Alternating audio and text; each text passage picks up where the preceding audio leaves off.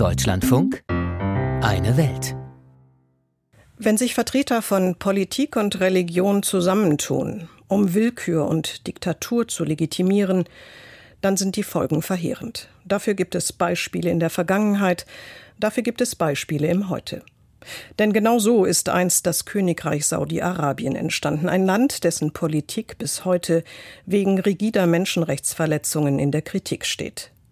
Und so führt auch Wladimir Putin heute seinen Krieg gegen die Ukraine mit Rückendeckung des Oberhauptes der russisch-orthodoxen Kirche.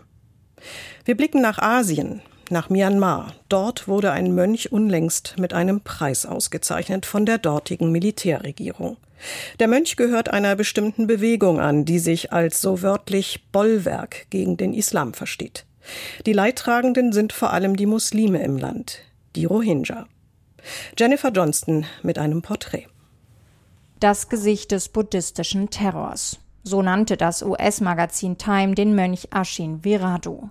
Sein Gesicht prangte vor zehn Jahren auf ihrer Titelseite. Andere bezeichnen Viradu als buddhistischen Bin Laden. Hört man ihm zu, seiner weichen melodischen Stimme, würde man es nicht vermuten, aber seine Worte sind hasserfüllt. In seine orangene Mönchsrobe gehüllt, hetzt Viradu gegen Muslime, insbesondere gegen die Rohingya. Sie verschlingen das birmanische Volk, zerstören den Buddhismus, die buddhistische Ordnung. Sie ergreifen gewaltsam Maßnahmen, um aus Myanmar ein islamisches Land zu machen. Dabei machen Muslime nur rund drei Prozent der Bevölkerung von Myanmar aus. Für den buddhistischen Mönch Ashin Viradu bereits zu viel.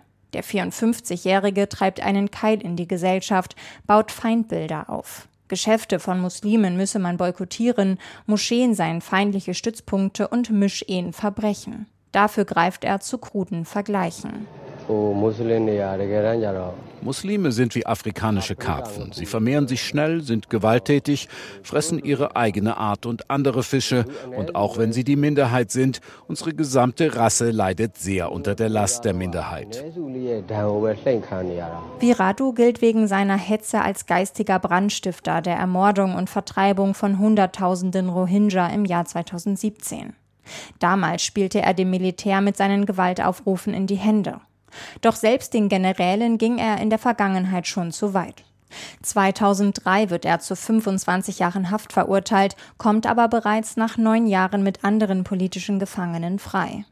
Ein paar Jahre später kommt er wieder in Haft, dieses Mal unter der demokratisch gewählten Regierung von Friedensnobelpreisträgerin Aung San Suu Kyi, gegen die er zuvor gehetzt hatte. Im Gefängnis sagt er, ich nahm an, dass Sie das machen, um einen Mönch wahnsinnig zu machen. Ich muss mich sehr anstrengen, um nicht wahnsinnig zu werden. Der Mönch nutzt soziale Medien wie YouTube, um seine Hassbotschaften zu verbreiten. Zehntausende Anhänger verfolgen online seine Predigten oder nehmen an seinen Kundgebungen teil. 2018 löscht Facebook seinen Account, weil er gegen ihre Richtlinien verstoßen habe. Ashin Viradu selbst sagt über sich, dass er ein friedlicher Mönch sei, der nicht zu Gewalt aufrufe. In den vergangenen Jahren hat er bei promilitärischen Kundgebungen auf der Bühne gestanden und nationalistische Reden gehalten. Kurz nachdem das Militär die zivile Regierung von Aung San Suu Kyi gestürzt hatte, holten sie ihn daher schnell wieder aus dem Gefängnis. Alle Anklagepunkte gegen ihn wurden fallen gelassen.